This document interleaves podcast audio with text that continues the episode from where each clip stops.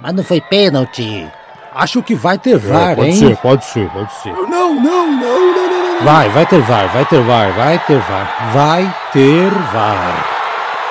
Uma produção na pauta podcast.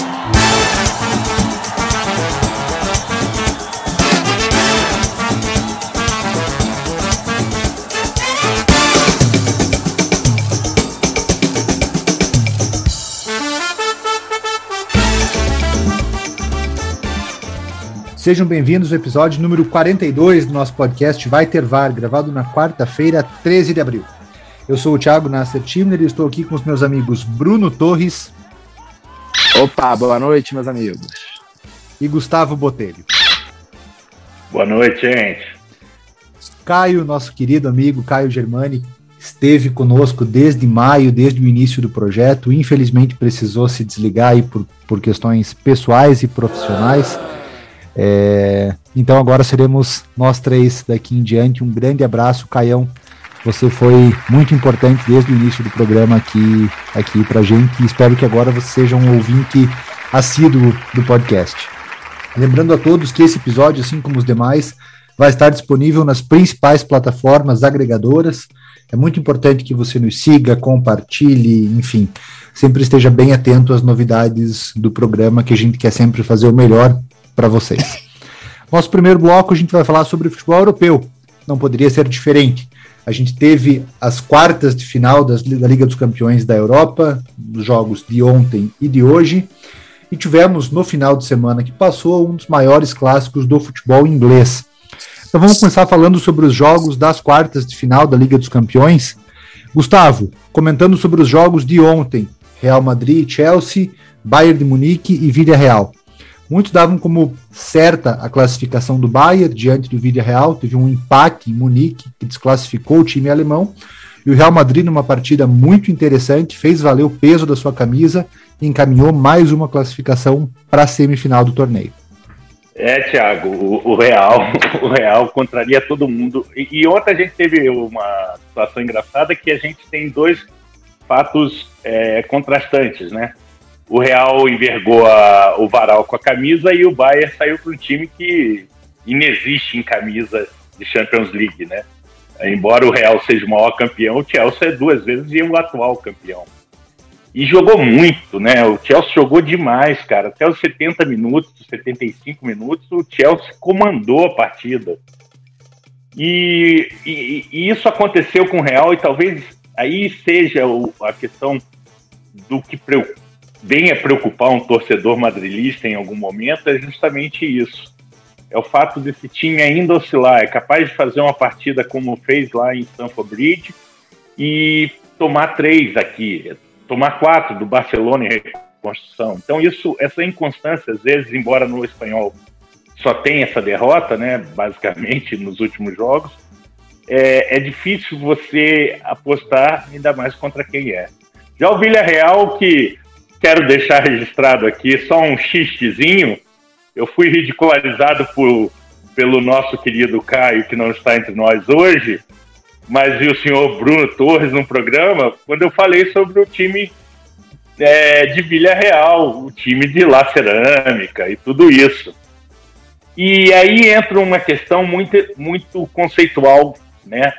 Porque ele não pode sair para jogar contra o Bayern ele obviamente não pode, mas ele tem que aproveitar todos os momentos e o Villarreal não tinha aproveitado no jogo de ida e no jogo de volta chegou a perder um quando estava 0 a 0 Então, quer dizer, é, teve chance para o Bahia. E quando o Leva faz o gol, você pensa, cara, acabou, né?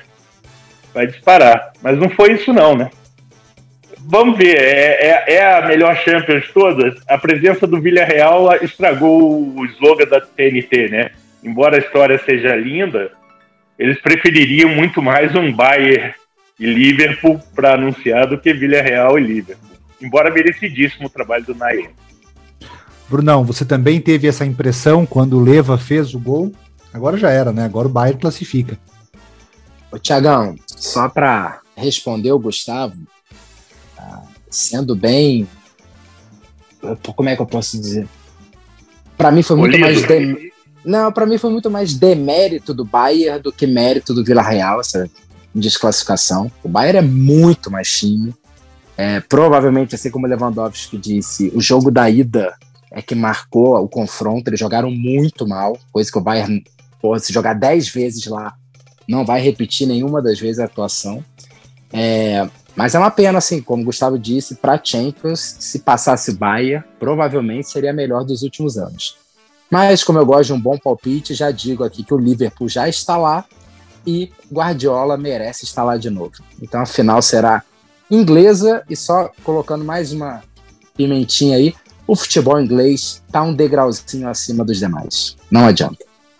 Só para embasar esses dados que o Bruno falou, e eu estava conversando com o Gustavo antes de começar o programa, eu também aposto numa final Liverpool e City. Acho que o Liverpool até com um pouco mais de facilidade.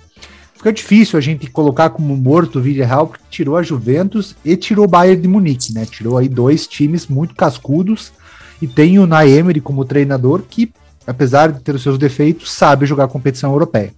Então acho que o Liverpool trilha um caminho mais fácil, mas eu acho que o City também consegue eliminar o Real Madrid.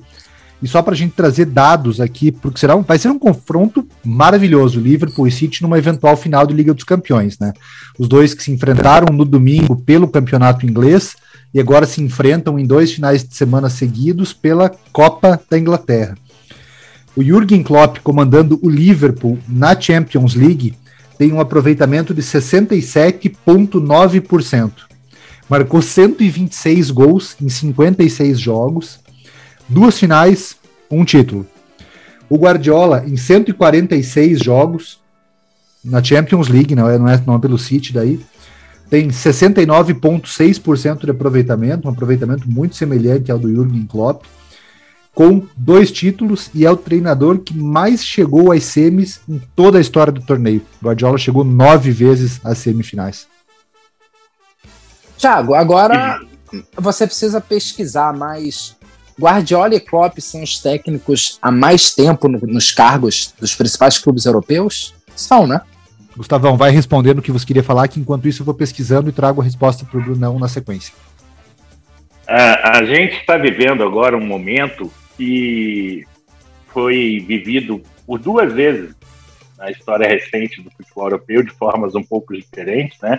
A primeira, talvez mais se assemelhe a essa, que é a os embates dos 18 dias em, entre abril e maio de 2011 de Barcelona e Real Madrid, que era o Barcelona do Guardiola e o Madrid do, do Mourinho, em que o Barcelona elimina na Champions, é campeão espanhol com um empate meio que garante e acaba perdendo a final da Copa do Rei.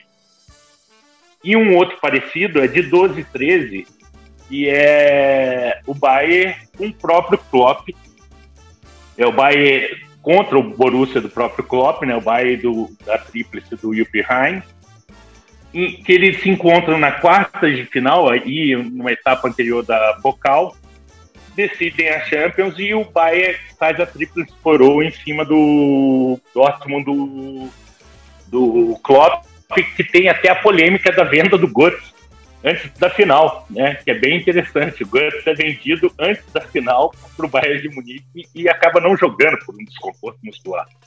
O Lewandowski jogou essa final pelo, pelo Borussia. Pelo, pelo Borussia, pelo Borussia.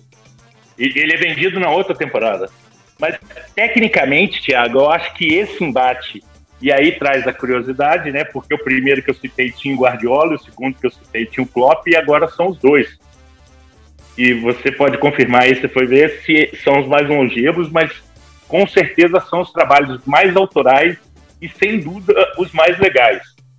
É, a gente fica muito com esse jogo da mente agora da, da Premier League, né? E, e, e acaba torcendo por essa final para poder ter mais aquilo.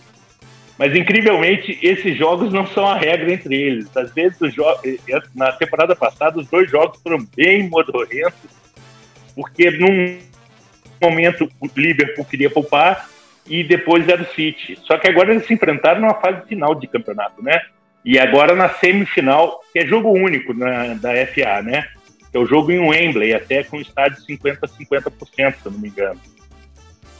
Mas é, é legal, né? Que são eras diferentes e você tem dois protagonistas que participaram. e os dois que jogam mais bonito, né? Todo respeito ao Yupi e, e a história dele no Bayern e ao nosso querido Mo, que está para trás na, na Conference League do algoz dele, inclusive. Mas é, Klopp e Guardiola são as mentes por trás desses feitos maravilhosos que você citou de novo. Achei a resposta aqui, Brunão. Primeiro treinador mais longevo, Diego Simeone. Está no Atlético ah, de é Madrid. É Tá no óbvio. Atlético de Madrid Desculpa. desde dezembro. De, desde deu pitinho hoje, velho. Ele deu pitinho tá hoje. É, ele tá lá desde 1943. Ele ficou bravo com retranca.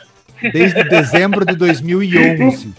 Daí depois tem o Klopp, desde outubro de 15 no Liverpool. 15. Giampiero Gasperini, da Atalanta, que também disputou a Champions, desde junho de 16.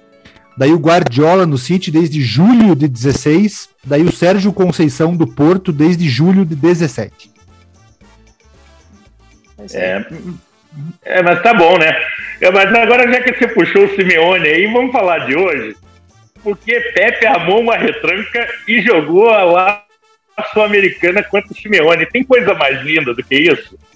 Se negro não acredita que a Terra é redonda depois de dar uma volta dessa, o cara tem que ser maluco mesmo, né? Porque, pelo amor de Deus, o jogo foi horroroso, né? Ainda bem que eu fiz a opção de ver ao vivo o jogo do Liverpool com o City que foi engraçado, né? Porque o, City, o Liverpool estava ganhando 3 a 1 com o time em reserva. Botou o time titular, tomou 3 a 3 e quase tomou a virada. E que jogador Davi Sanches, hein? Ia falar, não, esse aí, esse aí quem pegar tá assinando bem. Vai ser jogador do Benfica. Parece que o Benfica quer vender ele agora por 70 milhões de euros, né? Essa é mais uma tá bela bem pago, hein? Tá bem pago, hein? Cara, hein? Muito bom. Ah, o Bruno, centroavante forte, joga pelo lado, joga pela é, frente. É Darwin Nunes, Gustavão. Darwin Nunes, é, desculpa, Sanches não. Darwin Nunes, é o, o, o, garoto da evolução. Hoje meteu três gols e o VAR, o, anularam os três no campo e o VAR acabou confirmando um, né?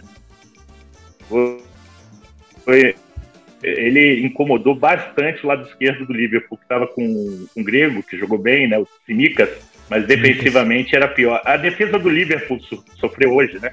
Até por não ser titular, tem, tem toda a questão de encaixe, de treino, né? Então, então a, semifina um a semif bom. Semifinais da Liga dos Campeões estão definidas. Na terça-feira, 26 de abril, Manchester City e Real Madrid. Em Manchester, jogo da volta no dia 4 de maio, no Santiago Bernabéu. No outro braço da semifinal, no dia 27 de abril, Liverpool e Vídea Real. O primeiro jogo vai ser em Enfield, no estádio do Liverpool. E o jogo de volta no dia 3 de maio em El Madrigal, que é o estádio do Vídea Real. Aposto em Liverpool e City na final. Eu acho que o Gustavo e o Bruno também acompanham. Eu, eu só quero fazer certeza. uma ressalva que o Villarreal eu não duvido dele. Pô, tu pode não duvidar do Vini Malvadez e companhia. Tá batendo certo, tá batendo certo. Ô, ô Gustavo Thiago, a, óbvio que tempo de trabalho leva um time a jogar muito bem, provavelmente por isso que Guardiola e Klopp fizeram o que fizeram domingo.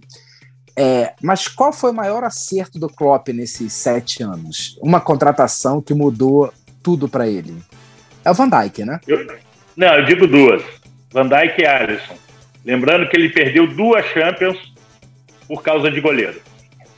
Então, mas será que o, o outro já tava, acho, o, o marombado goleiro... Carius, agora eu vi uma foto do Carius, é. cara, ele deu uma bombada, cara, ele tá enorme, cara. Trapézio dele, o Bruno ia sonhar 15 anos com o trapézio dele. Cara, mas o, o, o, Van Dyke, ele é muito, muito acertado, mas era meio óbvio. Eu acho que o Alisson não era tão óbvio, cara. Porque o Alisson, ele tinha feito boas temporadas na Roma, mas ele pegou muito tempo de banco, do Chesney, sabe? Então eu acho que ele, ele não tinha ainda se firmado na Europa.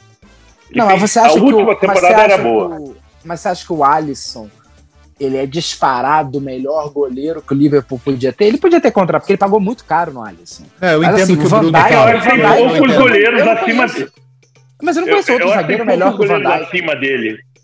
Mas, Mas quantos goleiros zagueiro... tem acima do, do, do Alisson? Donnarumma, ah, que estava naquele é embrólio é... com o Mila e tem o Mino Riola. O Ederson, talvez, mas já tinha acertado com o City, ou estava então, para acertar com o City. Mas, é, mas, mas eu entendo o que o Bruno fala. Tem o Ter Stegen do Barcelona, na época, né? A gente está falando coisa de 5, 6 anos atrás. É, tem o Ter Stegen, é. tinha o Buffon, que tinha acabado de sair o, da Juventus para o Paris Saint-Germain, Courtois. Courtois. Então, entendo o que o Bruno fala, né? Você consegue pensar em 5, 6 goleiros iguais ao Alisson. Agora, isso, num isso. zagueiro igual o Van Dijk, cara. Não tem como. É, talvez não tem talvez como. nesse, sentido, nesse sentido você tem razão. Eu, eu, o Van Dijk é tão bom que eu já chamei a atenção do Thiago algumas vezes a gente vendo o jogo do Liverpool, que o Matip é outro jogador. É outro Gam jogador. É Gamarra e Gamarra, Batata. Gamarra e Batata, o Divan e Maru Galvão, você pode escolher aí. É, é, tudo assim. Eu acho que essa é a grande diferença. Né? Então, talvez o impacto do Van Dijk seja maior mesmo. Vocês assistiram aquele seriado e do sábado Manchester... vamos ter de novo, né? Assistiram aquele seriado do Manchester City, dá a entender que o City queria contratar o Van Dijk, né? Quando ele estava no Southampton. E daí ele acabou indo para o Liverpool. Pelo menos eu tive essa impressão, que ele estava sendo, sendo avaliado ali pelo Tique, pelo, pelo pessoal do futebol do, do City e acabou indo para o Liverpool. É, não... E o Gustavo, Gustavo deu uma saída. Você teve essa impressão ou você não chegou a ver, Bruno? Cara, mas é aquele que é que eles contam. Do All or Nothing. É, All or Nothing. Eu não, mas, ele, mas eles contam mais aquela temporada de 2018, talvez, 17, 18, que o é. Manchester faz 100 pontos. Acho que o Van Dijk já estava no Liverpool. Já estava no Liverpool. Ele, ele, chegou em dezembro de 17 no Liverpool. Começou em janeiro de 18. Então, ah, tá. eu acho que foi mais ou menos nessa temporada, ou eles fizeram um flashback meio, meio rapidão ali para lembrar isso. Mas eu tive essa impressão, cara. Eu tive essa impressão Hoje... que que havia um desejo. Hoje eu estava hoje eu tava vendo uma discussão, né, sobre óbvio, vindo um pouco futebol nacional, ah, como o Flamengo errou porque o técnico quer um volante box to box, mas o Flamengo fica muito preso a empresário, né? Lá fora tem o Bertolucci aí, pô, pega outros aqui, também são amigos de empresário. Lá fora não deve acontecer isso, né, Thiago? Tipo assim, o Manchester City olha aquele jogador, não interessa quem é o empresário, ele negocia com. É, é, é outra prateleira. É que, é, é que eu acho que foge muito do departamento de futebol clubista, né? Se, pe se pega do, do City, os, os, principais caras que mandam no futebol do City, eles não são pessoas de Manchester, eles não são pessoas que jogaram no City, né? E mesmo quando isso acontece no Bayern de Munique, por exemplo, tem um profissionalismo muito maior, né? Então são jogadores que ah, construíram história. Aqui no Brasil parece que é tudo arranjo, tudo politicagem, né? Não, é porque com certeza para um Flamengo tra trazer alguém lá de fora. O, o, o Barça não gratas, né? Você surgiu do além. As pessoas, não, pessoas não gratas. Oh, desculpa, o cara, surgiu, o cara surgiu do além, ainda tá, ele ainda tá com uma câmera e parece que ele tá no céu. Agora, meu, foi, morreu. E... É. Que que é isso? que susto! É, é, é, reflete a semana o, o Brunão tá tomando muito susto ultimamente, rapaz. Eu acho que a fase do Flamengo tá fazendo mal a ele. Agora, o, mas pessoas não gratas, Bruno, respondendo o que você estava falando, que empresários, por exemplo, tem o Mino Raiola, no Isso. Bayern, no Barcelona, ele, ele é muito mal visto, né? Ele é muito mal visto. É, então, agora, mas o Barcelona, Barcelona, assim, teve Barcelona, mas o Barcelona deixaria de contratar um cara sinistro que ele tá, que ele tá empresariando. Tipo assim, o Haaland, eu não sei de quem é o Haaland. Mas se for dele, eu não sei se o Barcelona não deixa de é contratar é porque é dele, né? É dele. Ah, então. É aí, aí, aí já é mais um ponto. É dele. Não, contrata, mas aí, mas aí a, a vontade não é tão grande, sabe? A vontade de pagar a comissão não é tão grande. Esse é o problema. É, é que o Mino, o Mino, ele, ele consegue os melhores, né? então é, essa é a fama dele. Então isso acaba influenciando na vontade do pessoal que é meio pão duro, que é a fama da Catalunha.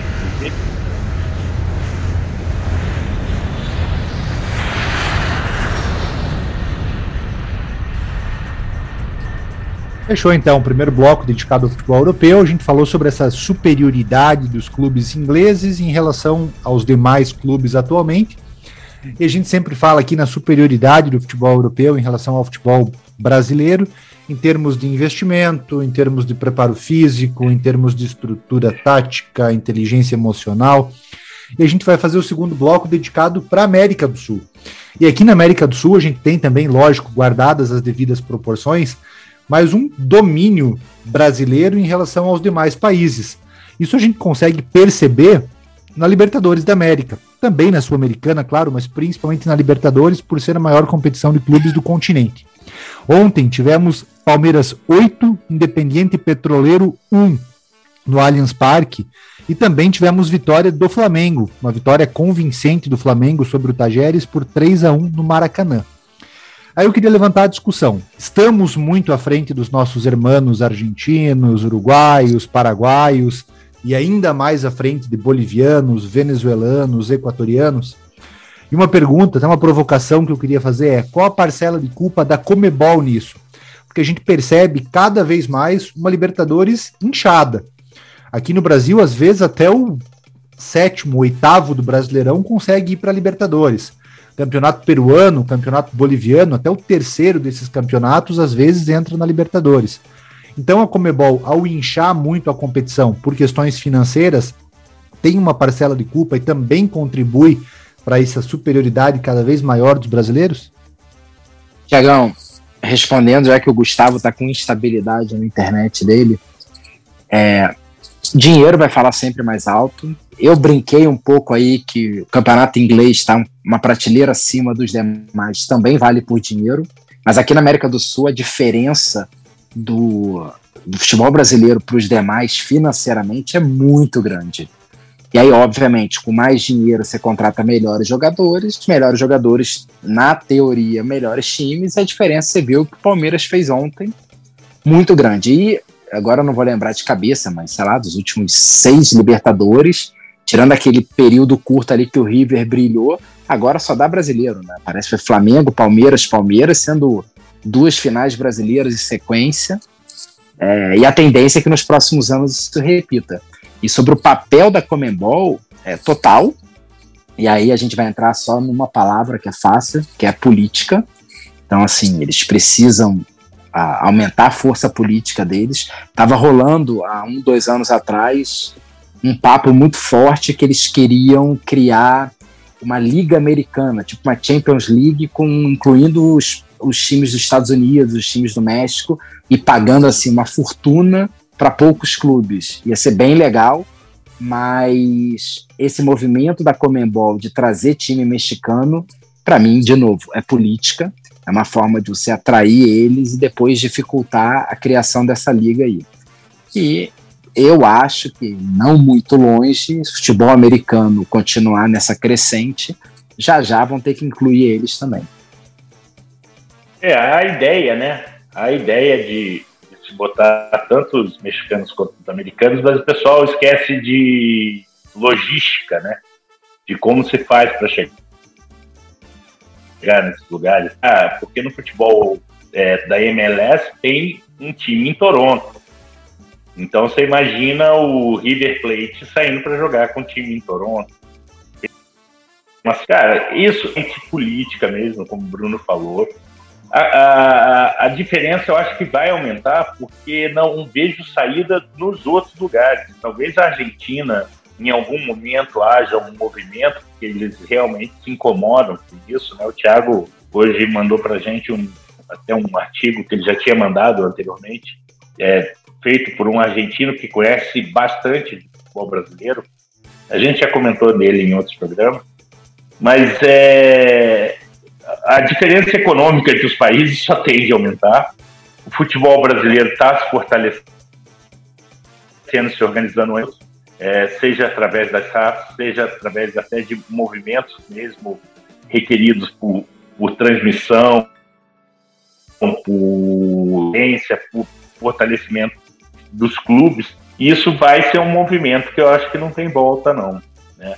E a Comebol quer inchar. Isso, para ela, tanto faz se você vai viajar dois dias para chegar para jogar lá em Monte Rei como o Vasco fez na campanha de 98, tá? Só para lembrar.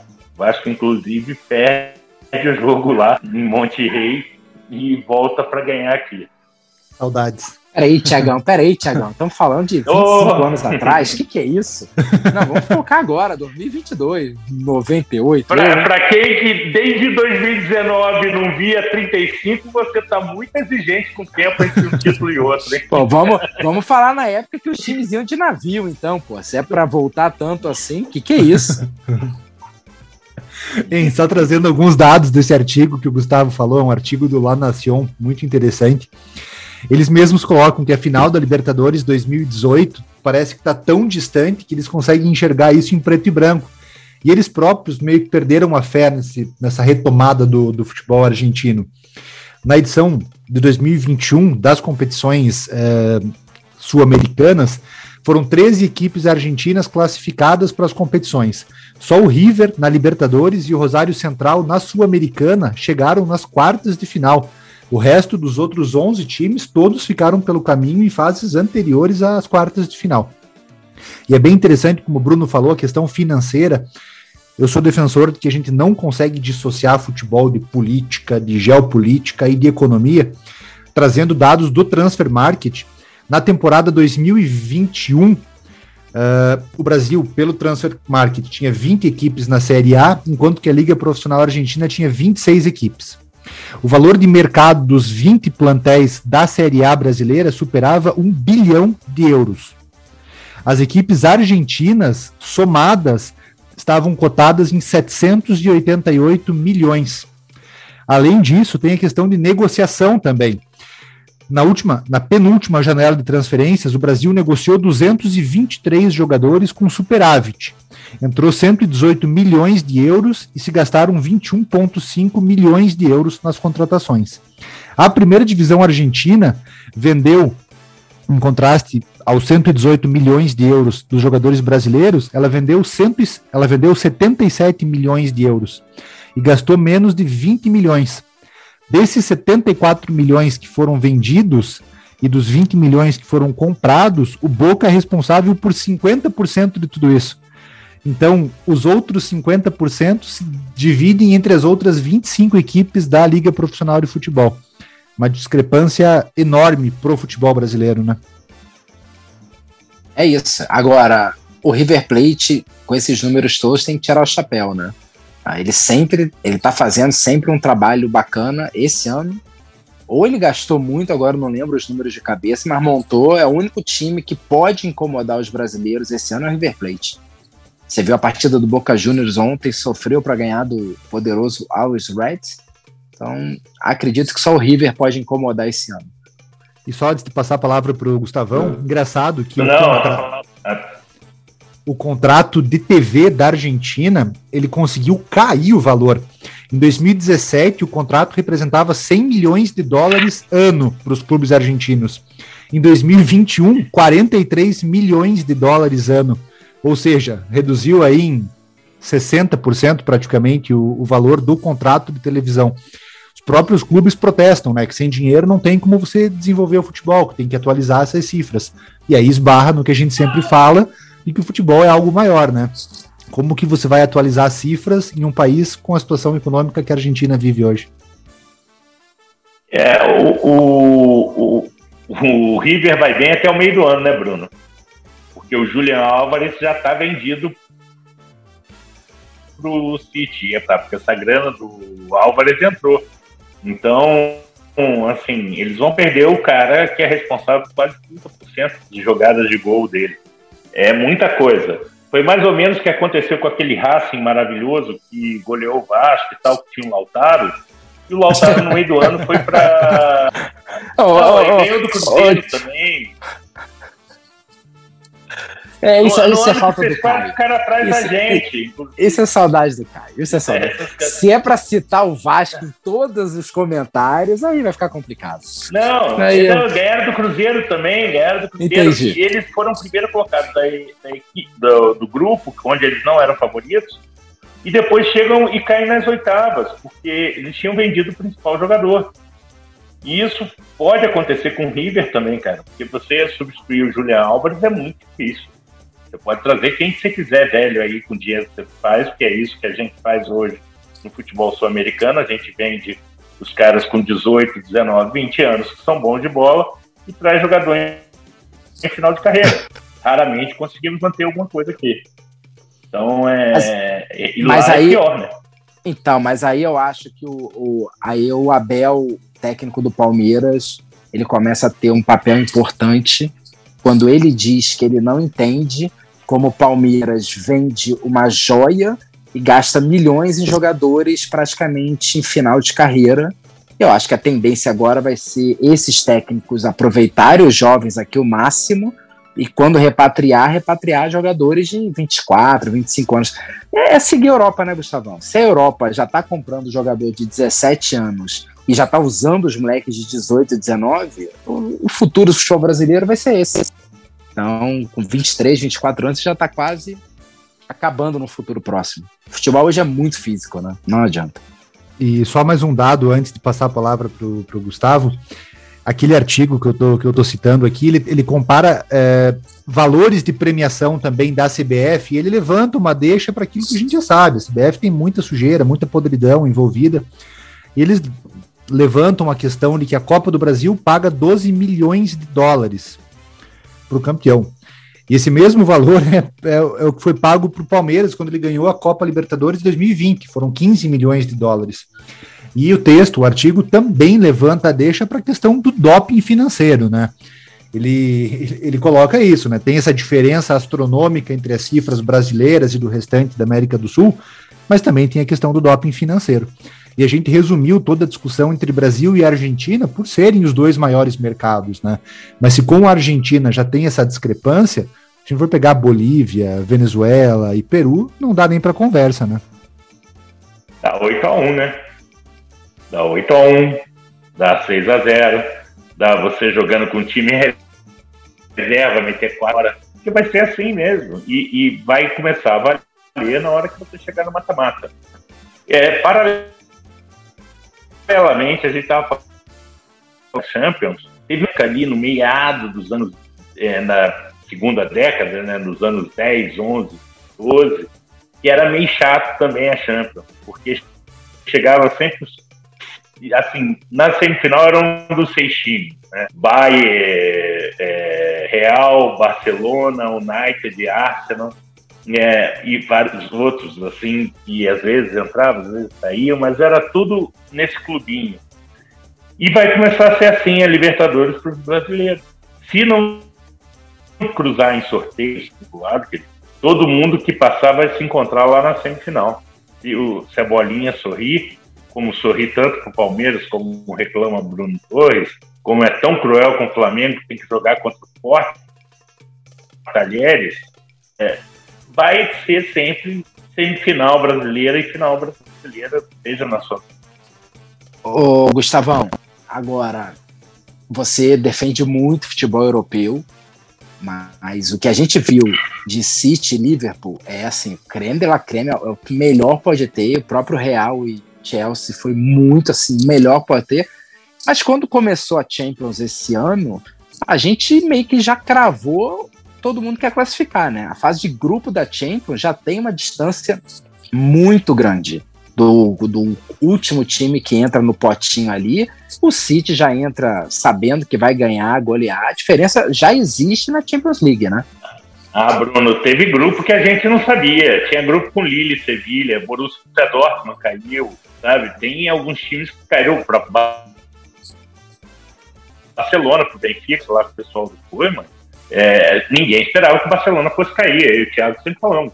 Os 11 do start 11 do Barcelona é, era, sempre foi um time muito bom, porque na mão do Koeman não jogava. Mas espera aí, mas aí maneira, entrou, é, aí entrou o seu. Aí entrou o seu clubismo, porque eu analisei não, friamente acha, quando eu vi que era. Quando eu vi que era Jorge um meio campo de. Não, quando eu vi que era Jorge Jesus do outro lado, eu já cravei Benfica na hora. Eu pode puxar a gravação. Aí entrou o clubismo. Quando eu vi que era Jorge Jesus, quando eu vi que era Jorge Jesus, essa frase já entrega o clubismo dele. O problema é que o Gustavo não consegue. O problema é que o Gustavo não consegue ser imparcial igual você, Bruno. Não consegue. não consegue. eu analisei friamente, você, eu tava vendo. Você não falou o nome Flamengo em nenhum momento do programa nenhum momento. Hoje. Quantas vezes o Gustavo falou o nome Vasco, cara? É... Porra, só nesse programa seis vezes. Mas quantas vezes eu falei Flamengo? E quantas Nenhuma. vezes eu falei Flamengo? Quantas vezes Nenhuma. Barcelona? Nenhuma. Como Gustavão, não? Acabei de falar do Talheres. Acabei de Gustavão, falar do Flamengo seu Talheres. clubismo é a internet tá ruim, mas a sua memória também. O seu clubismo é algo muito mas, assim, forte nesse programa, Gustavo. Teve o Borussia Dortmund, que é, um, que é um time acostumado a jogar Champions, que caiu, cara. E, e cai, todo ano cai. O Lyon cai. É, é time que teve frequente. Às vezes, outro time inglês, é, o Arsenal já caiu, o Tottenham já fez final há pouco tempo também, já caiu na fase de grupo. A Inter de Milão cai quase todo ano, esse ano passou. Mas é. Não é uma baba como aqui, né, Bruno? Aqui você não. sabe que o grupo que o brasileiro tá, excetuando esse ano que a gente tem dois estreantes, e aí pesa um pouquinho a falta de contato com a competição, os outros vão passar. Partiu então para o nosso terceiro bloco. A gente traz um quadro que está sendo muito bem aceito pelos nossos ouvintes, inclusive essa comparação entre brasileiro e europeu foi sugerida por um ouvinte nosso e a gente optou por trazê-la aqui. É a comparação entre dois meio-campistas que marcaram os anos 90 e a primeira metade dos anos 2000. Meio-campistas brasileiro e europeu, como a gente sempre faz. Então, do lado brasileiro, a gente tem o Marcelinho Carioca, pé de anjo, vocalista do grupo Divina Inspiração, amigo do Pô Fechou. E do outro lado, a gente tem David Beckham, marido da Victoria Beckham, Spice Girl, símbolo sexual da grande maioria das, das meninas dos anos 90. Eu, como sempre faço, eu vou trazer dados estatísticos dos dois jogadores, aí eu passo a palavra para gente, gente para vocês e a gente, a gente avalia os jogadores. Apesar de eu achar, eu já deixo aqui a minha opinião inicial, que essa, essa, esse embate não é tão parelho quanto os demais que a gente fez. Mas vamos lá. Marcelinho Carioca títulos que Marcelinho ganhou. Pelo Flamengo, foi campeão da Copa do Brasil 90, Campeonato Carioca 91 e Campeonato Brasileiro 92. Pelo Corinthians, que foi o grande clube pelo qual ele jogou, Campeonato Paulista de 95, 97, 99 e 2001, Copa do Brasil de 95, Ramon de Carranza 96, Brasileiro 98 e 99, Mundial de Clubes da FIFA 2000 pelo Valência, numa passagem muito curta que ele teve pelo futebol espanhol, ele venceu a Copa Intertoto da UEFA em 98. E pelo Vasco, o Campeonato Carioca de 2003. Premiações individuais, é o jogador com mais assistências na história do Corinthians. É o jogador maior artilheiro do Corinthians em campeonatos brasileiros. Bola de ouro do Brasileirão de 99 e foi bola de prata como meio-campista no Brasileiro de 94 e 99. Não raro, entra aí no time de todos os tempos do Corinthians. E eu conheço bastantes corintianos que não viram Sócrates jogar, que não viram Rivelino jogar e colocam o Marcelinho como o maior ídolo que tiveram com a camisa alvinegra. Do outro lado, Beckham. Títulos que Beckham venceu pelo Manchester United, Supercopa da Inglaterra 93, 94, 96 e 97, Premier League 95, 96, 96, 97, 98, 99, 99, 2000, 2000, 2001 e 2002, 2003.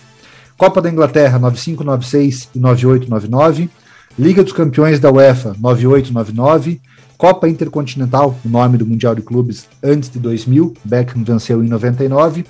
Pelo Real, a Supercopa da Espanha 2003 e La Liga 2006-2007. Los Angeles Galaxy vendeu, venceu dois MSL Cup 2011-2012 e pelo Paris Saint-Germain venceu uma Ligue 1 2012-2013. Premiações individuais: cinco vezes a equipe do ano da Premier League, jogador do ano da UEFA em 98 99, melhor meio-campista da UEFA em 98 99, equipe do ano da UEFA 98 99, 99 2000, 2000 2001 e 2002 2003 seleção da Copa do Mundo FIFA 98, foi indicado ao FIFA 100. E como a gente sabe que o futebol abrange muito mais do que apenas o jogo entre o campo, o Beckham também é um personagem muito midiático, é, que representou muito além do futebol. Então ele é Ordem do Império Britânico, embaixador da Unicef, Time 100 da, da revista Time, Celebrity 100 da Forbes, foi eleito o homem mais influente do Reino Unido no ano de 2007, então é um personagem muito marcante do esporte também. Gustavão, Deixo com você a primeira opinião. É, a gente pode começar pelo mais óbvio, que é o campo. Esse não dá assim para saída, embora os corintianos ainda acreditem nisso, e, e, muita gente no Brasil foi contaminada pela opinião que o Beckham era só um rostinho bonito, né? E, inclusive, quando você começou a falar, e, e, futebol não é só campo, e é que ele é muito bonito. Achei que você ia falar assim, eu, eu achei que você ia elogiar a estética de Beckham. Ninguém estaria mentindo, né? Ele, não, não. Ele no Divina Inspiração, acho que Divina Inspiração cravava um milhão de cópias vendidas. Acho que era disco de ouro. E entre Amaral e Marcelinho ia, ia compor bem. O Beckham é um jogador subestimado aqui no Brasil. No, no resto da Europa não é, né? assim, no resto do mundo, quando você conversa, os caras sabem dar bastante valor ao jogador que o Beckham foi. Né? É, inclusive, na melhor coisa que o Marcelinho fazia, eu acho que um dedinho melhor do que o Marcelo. Eu acho que ele tinha uma variedade de lugares para bater falta, inclusive de lançamentos nos jogos, que ele conseguia fazer, é, com falta de lateral, que ele conseguia deixar o Ronaldo na cara atrás da zaga naquele maravilhoso Galácticos que fracassou como projeto, mas encantou em muitas jogadas, quanto ele fazia com o Rooney e o Cristiano. É, o Cristiano não, desculpa, ele fazia com Berbatov. Ele jogava a bola por trás, o Berbatov entrava atrás da zaga, quase todo perg time, sabe? Então eu acho que como jogador não dá. Agora, como personagem, eu vou defender Marcelinho. Porque o Beckham alguma vez já sentou do lado do Sir Alex Ferguson no programa da BBC e falou: Você é moleque? Eu tirei mulher do seu quarto? Não. Então, como personagem, o Marcelinho é maior para mim que o Beckham. É, que Vitória Beckham, que discutir com um professor em rede nacional, deixando o neto desconfortável, da pena sem jeito, isso na carreira de uma pessoa é muito maior do que o ordem do Império Britânico, dono de time de futebol, casado com o Ismael Figueiredo. Gustavão, para variar, eu tenho que discordar de você. Em falta, Marcelinho Carioca foi melhor. Ele batia muita falta. Agora, vamos lá, defendendo um pouco o Becker, assim como eu acho que o Rogério Ceni é diminuído debaixo das traves porque ele era muito bom batendo falta, o Becker você não pode diminuir ele porque ele era bonito, né? se o Beckham tivesse o rostinho de Rooney e casado com uma, sei lá, alguém da Fat Family, não da Spice Girl, ele teria jogado bola pra caceta, muita bola. Então, assim, concordo com você que aqui no Brasil algumas pessoas encaram ele mais como alguém de marketing, como algum jogador de futebol. Uh, a gente sempre vai cair na discussão, pô, mas o cara brilhou na Europa, o outro não. Aí eu acho que entra um pouco da cabeça profissional de um europeu contra alguém que não leva a profissão tão a séria como a maioria dos jogadores aqui no Brasil. Ah, só para poder desempatar o porquê que o meu voto é no Beckham, assim, eu realmente eu não sei se o Beckham teria feito aquele sucesso todo que o Marcelinho fez em Corinthians, principalmente no Corinthians. Até acho que sim, acho que o Beckham jogaria bem aqui. Mas assim, o Marcelinho Carioca não entraria naquele time de Galáctico, né? E o Beckham não jogou ali porque ele era bonito, ele jogou ali porque ele jogava muito. Então, para esse ponto, acho que o Beckham ah, ganha muita moral nessa disputa. O Beckham jogou Copa, coisa que o Marcelinho passou longe. Quando vocês levantaram esse assunto, eu fiquei pensando se o correto não seria talvez com o Djalminha, tudo bem que é diferente do Beckham, mas o Djalminha foi muito melhor que o Marcelinho, né? O Marcelinho tem uma história gostosa que eu não sei se os ouvintes conhecem.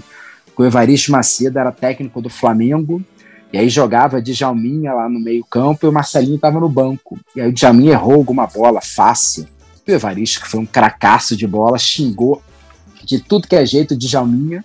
O Marcelinho começou a rir, aí o Evaristo olhou para trás e falou: tá rindo do que se você é reserva dele? Aí o banco inteiro riu, o Marcelinho sabia onde enfiar a cara. E é isso, assim, o Djalminha jogou muito mais bola que o Marcelinho e eu acho que o Djalminha, não, não vou cravar que o Djalminha é melhor que o Beckham, vamos deixar isso para uma próxima discussão aqui, mas assim, o meu voto é Beckham. É, o Djalma jogou muito Djalminha também não foi para a Copa, né? Djalma mas, também mas, o, mas o Djalma jogou na seleção muito, né, cara? O Marcelinho fez três jogos pela seleção, dois deles foram amistosos. Então, de jogo oficial, o Marcelinho tem um jogo pela seleção brasileira, né? Mas eu acho que o Djalma foi melhor que o Marcelinho. Agora, voltando para nossa comparação, é, eu tive muita facilidade nessa, nessa comparação, porque eu, eu não consegui achar um, um aspecto do, do Marcelinho que seja melhor que o do Beckham. É, o, o, Beckham é ídolo nacional, né? Ele teve o problema na Copa de 98, que ele caiu na catimba do Simeone, chutou o Simeone, a Argentina foi a Inglaterra foi desclassificada para a Argentina. Ele ficou muito manchado ali com, com a, a, opinião inglesa, mas depois ele renasceu, classificou a Inglaterra para a Copa de 2002. É, acho que ele foi talvez o primeiro grande jogador depois daquela geração de 66 que foi campeã mundial. Eu acho que ele e o Lineker, talvez o Lineker um pouquinho antes que ele ali. É, mas eu acho que ele é ídolo nacional. Eu, eu não vejo o Marcelinho como ídolo nacional. Eu acho que ele é indiscutivelmente ídolo da torcida do Corinthians, mas eu não acho que ele tenha o peso pro brasileiro que o Beckham tem pro inglês. E o que pesa muito contra o Beckham é isso que o Bruno falou, né? É criar uma imagem de jogador é, que se destacou só pela carinha bonita, né? Só por ser midiático, só por ser marido de Spice Girl. Isso não é verdade, né? Eu lembro que eu tinha 13 anos quando se formou aquele time dos Galácticos, e muito se falava disso do Beckham, né? Ah, é jogador só de bola parada. Vai ganhar um caminhão de dinheiro só para bater escanteio e falta. Mas não é verdade. Ele era um jogador muito completo, uma inteligência tática, sabia bater na bola como poucos. Então, eu acho que por tudo isso, tanto pela parte extra-campo, o cara foi embaixador da Unicef, Ordem do Império Britânico. Eu acho que por tudo isso, eu não consegui levantar um ponto do Marcelinho que ele supere o Beckham. Se fosse para a gente fazer uma comparação, igual fazem alguns sites esportivos e colocando estrela para as características do jogador, nas, na minha comparação, o Beckham ganharia mais estrelas em todas as características.